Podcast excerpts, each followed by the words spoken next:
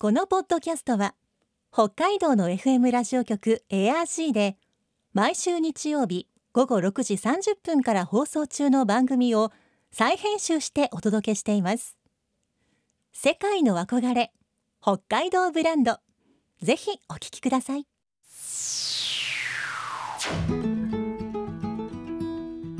今世界から注目される北海道。この番組では北海道が世界に誇る自然文化産業などをピックアップ。北海道の持つ魅力や可能性をゲストの方に伺います。お相手は鈴木舞です。新年最初のテーマは北海道の小豆。北海道は小豆の生産日本一。日本の食に欠かせない農産物でまさに北海道ブランド。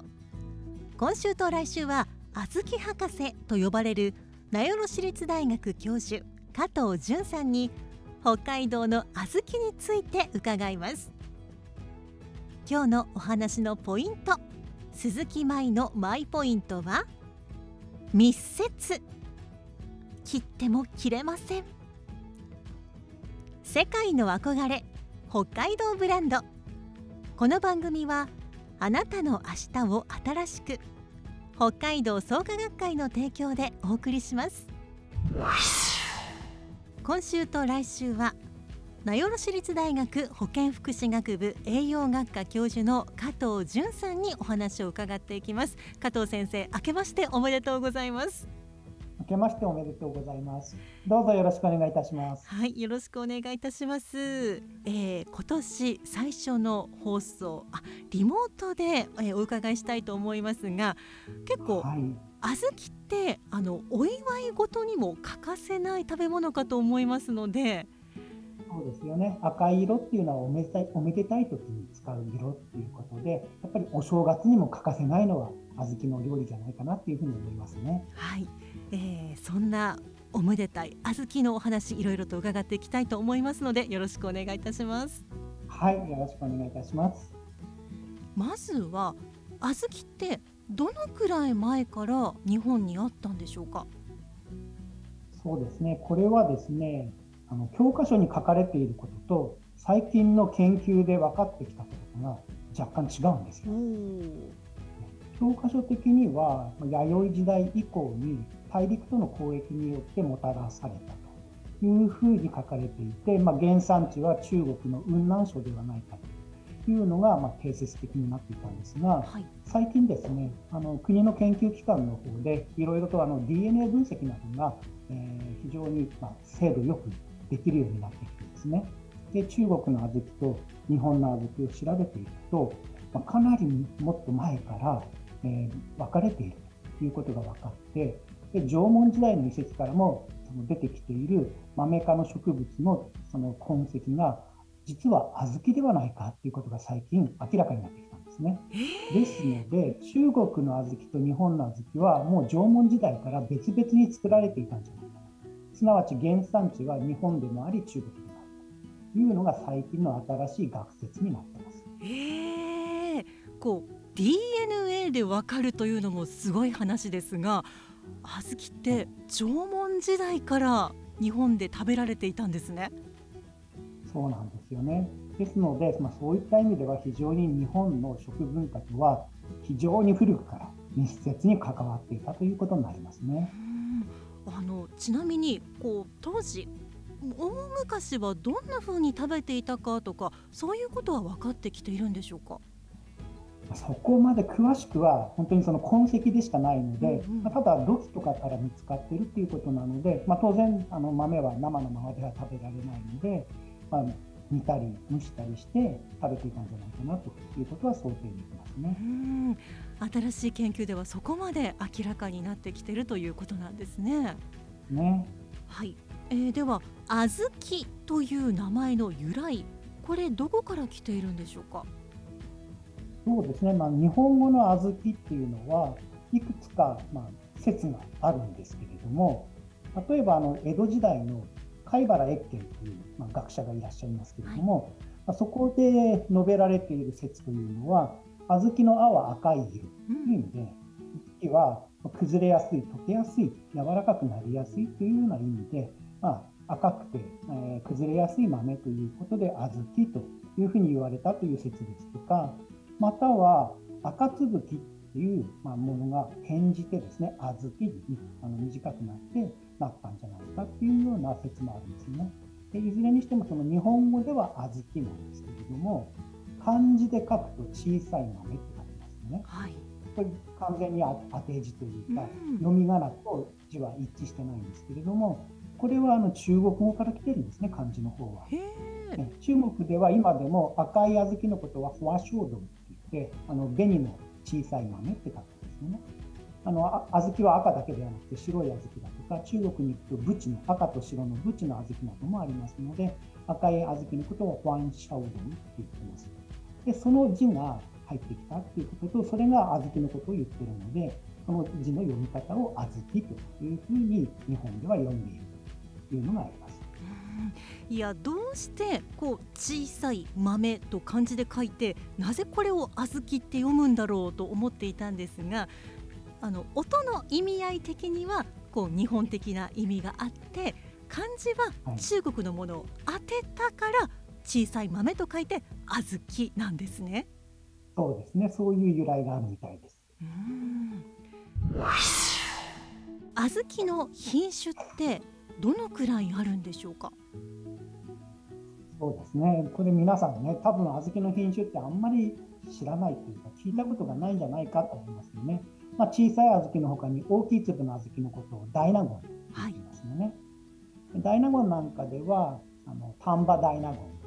言有名ですけれども日本全国各地でやっぱり昔から小豆は作られていたものがあるので、まあ、北海道が圧倒的に生産量多くて今94%が北海道なんですけれども、はい、まあ、それ以外にも、まあ、兵庫の丹波地方であったり京都などでも昔からずっと作られていて生産量が北海道に次いで多いという地域なんですが、まあ、そういったところに行くと在来種なんかもあるのでそういったものを入れてしまうと20品種以上あります。で北海道に関して言うとですね北海道はすべ、えー、ての小豆が十勝農業試験場で品種改良しています。で現在、北海道の有料品種として認定されて、種子がちゃんと供給されているものに関して言うと、14品種、北海道だけであります。ですので、それプラス府県のいろいろな在来品種ということになりますね。大納言の特徴についても教えてほしいんですが。そうですねあの大納言というのは先ほど言ったように粒が大きいもので一番日本で栽培されている小豆で一番粒が大きいのは丹波大納言と呼ばれているもので、まあ、これは非常に希少価値があってですねあの値段もものすごく高いんですけれども北海道ではえー、結構前から作られているのは茜大納言という品種もありますし、最近多く作られているのが豊見大納言という品種もあるんですよね。でどちらかというと大納言は少し暖かい地域でないと成熟に時間がかかるので北海道だと道南地域などが主産地になってきます。で大納言というのはその粒が大きいというだけではなくて、まあ、形がちょっと俵型をしていてで崩れづらいまたはその皮切れが起きづらいということでその粒の特徴を生かした、えー、和菓子だとかまたは小倉あんのようにその粒が入っているようなあんこですね。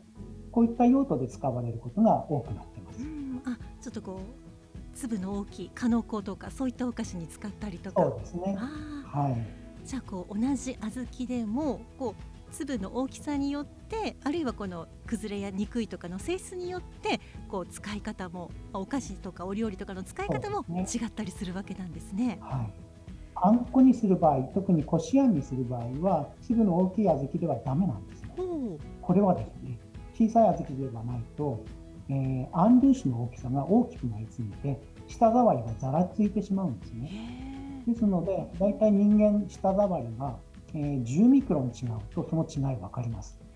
ですので、やっぱり小さい小豆だと滑らかなんですけども、大きな大納言使っちゃうと、ざらつきが出て、かえってあんこにした時に美味しくない。ですので、こしあんはもう必ず、え小さい小豆。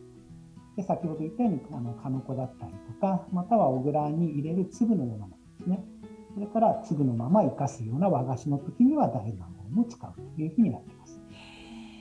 小豆にも適材適所というものがあるんですね。ありますね。世界では他にどんな地域で小豆って食べられているんでしょうか？そうですね。もともと小豆の原産地っていうのも東アジアに限られてるんですよ。はい、ね、あの原産地というか生産地ですね。ですので、まあ、最近はその輸出用に北米であったりとか、またはオーストラリアであったりとか、まあ、いろいろな地域でも多少は作ってるんですが、それは自分たちが食べるためではなくて、日本に輸出するために作ってるんですよね。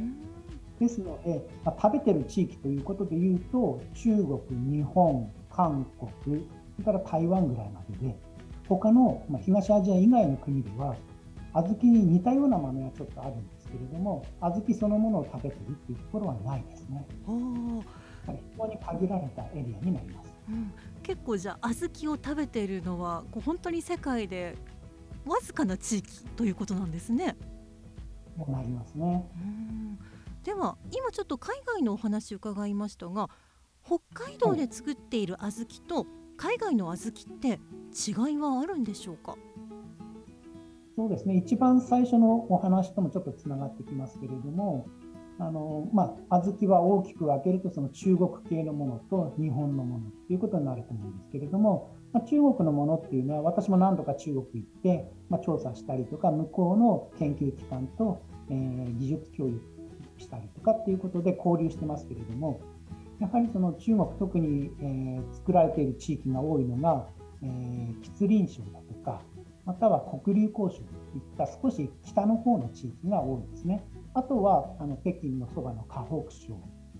まあ、天津だとかですね。その辺でも作ってますけれどもやはりその大陸で作っているものっていうのは、まあ、一つは遺伝的にだいぶ離れているということともう一つはその栽培環境が北海道と大きく違ってですね。向こうは大陸性の気候なので夏場気温が35度以上の日がすごく長く続きます。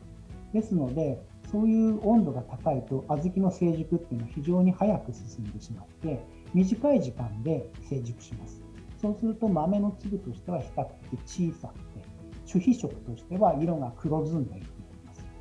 ここが北海道とは大きく違って北海道の普通小豆大納言でない小豆であってもやはりそういったものと比べると粒は大きめですし色が明るくて綺麗な色をしてるんですね。で食べた時にも風味が豊か。いうことでここが大きな違いかなと思います。同じ小豆でもやっぱりこう育てるところによってまたもちろんこう DNA によってだいぶ違うものなんですね。そうですね。では、まあ、北海道ではいつ頃からこんなにたくさん小豆の生産始まったんでしょうか？そうですね。一番最初やっぱり北海道にあの本州から人が来たっていうのは道南地域なので、はい、まあ、道南からこれはお米もそうなんですけれども函館周辺から広がっていますね。で一番昔はま江戸時代に、えー、入植してきた人たちが作ってるんですけれども盛んに作られだしたのはやはり明治に入ってからですね。はい明治の初期が道南で作られだしてそれから明治中期になると道央地域に広まって今主産地である十勝は明治の後期になってからですねこれはやっぱり北海道の開拓に伴ってどんどんどんどん道南から内陸の方に中の方にですね、えー、人が増えてきた。それに伴って豆も作るようになったという歴史があります。こう人の移動広がりとともに小豆が作られる地域も一緒に広がっていったというわけですね。もう。ね。でもあの、まあ、今の明治のお話伺いましたがそれまでもきっとこう小豆、まあ、あんこも日本中で食べられていたと思うんですけれどこう北海道でたくさん小豆が作られるようになって、まあ、より小豆、まあ、あんこ日本の人たちにとってこう身近になったとか食べやすくなったとかそういうところってあるんでしょうか？そうですね。そこはなかなか難しいところでっていうのはあの明治以前は当然日本全国北海道以外のところが中心で作られていたと思うんですけれども、はい、やはりその明治以降の北海道の開拓特に北海道の農業というのは日本の他の地域とは違ってアメリカもしくはヨーロッパ的な大規模な農業が始まり、で最初はまあ家畜でしたけれども、それから機械化が進んでいきましたよね。これによって大面積で安定した品質の農産物を供給できるようになった。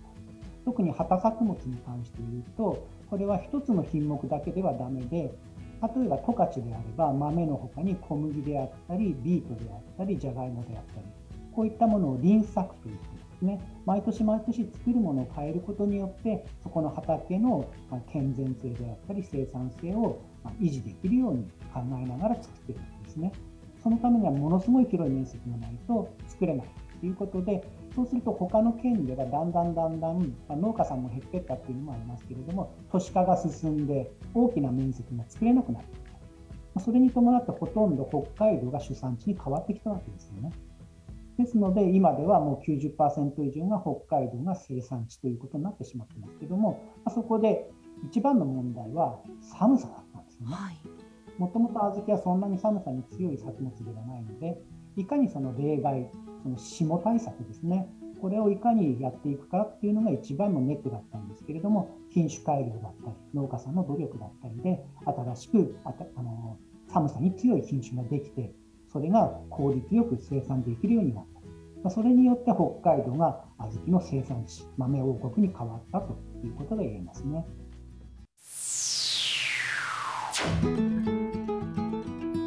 世界の憧れ北海道ブランド。今回のゲストは小豆博士こと名寄市立大学教授加藤淳さん。今日のマイポイントは密接でした。古くから日本の食文化に密接に関わってきた小豆なんとなく昔から食べられてきたんだろうなと思ってはいましたがまさか縄文時代からとは。そして明治になって北海道に入植する人が増えるにつれ小豆の生産も増えていった。北海道の歩みにも小豆は密接なつながりがあるんですね。来週は甘くしない小豆の食べ方などを伺います。さてこの番組では皆さんからのメッセージをお待ちしています。番組の感想やあなたの思う北海道ブランドなどぜひお寄せください。クオカード3000円分を毎月抽選で1名の方にプレゼントしています。詳しくは番組のホームページをご覧ください。北海道ブランド。そこには世界を目指す人たちの知恵と情熱があります。来週もそんな北海道ブランドに元気をもらいましょう。ご案内は鈴木舞でした世界の憧れ北海道ブランドこの番組はあなたの明日を新しく北海道創価学会の提供でお送りしました。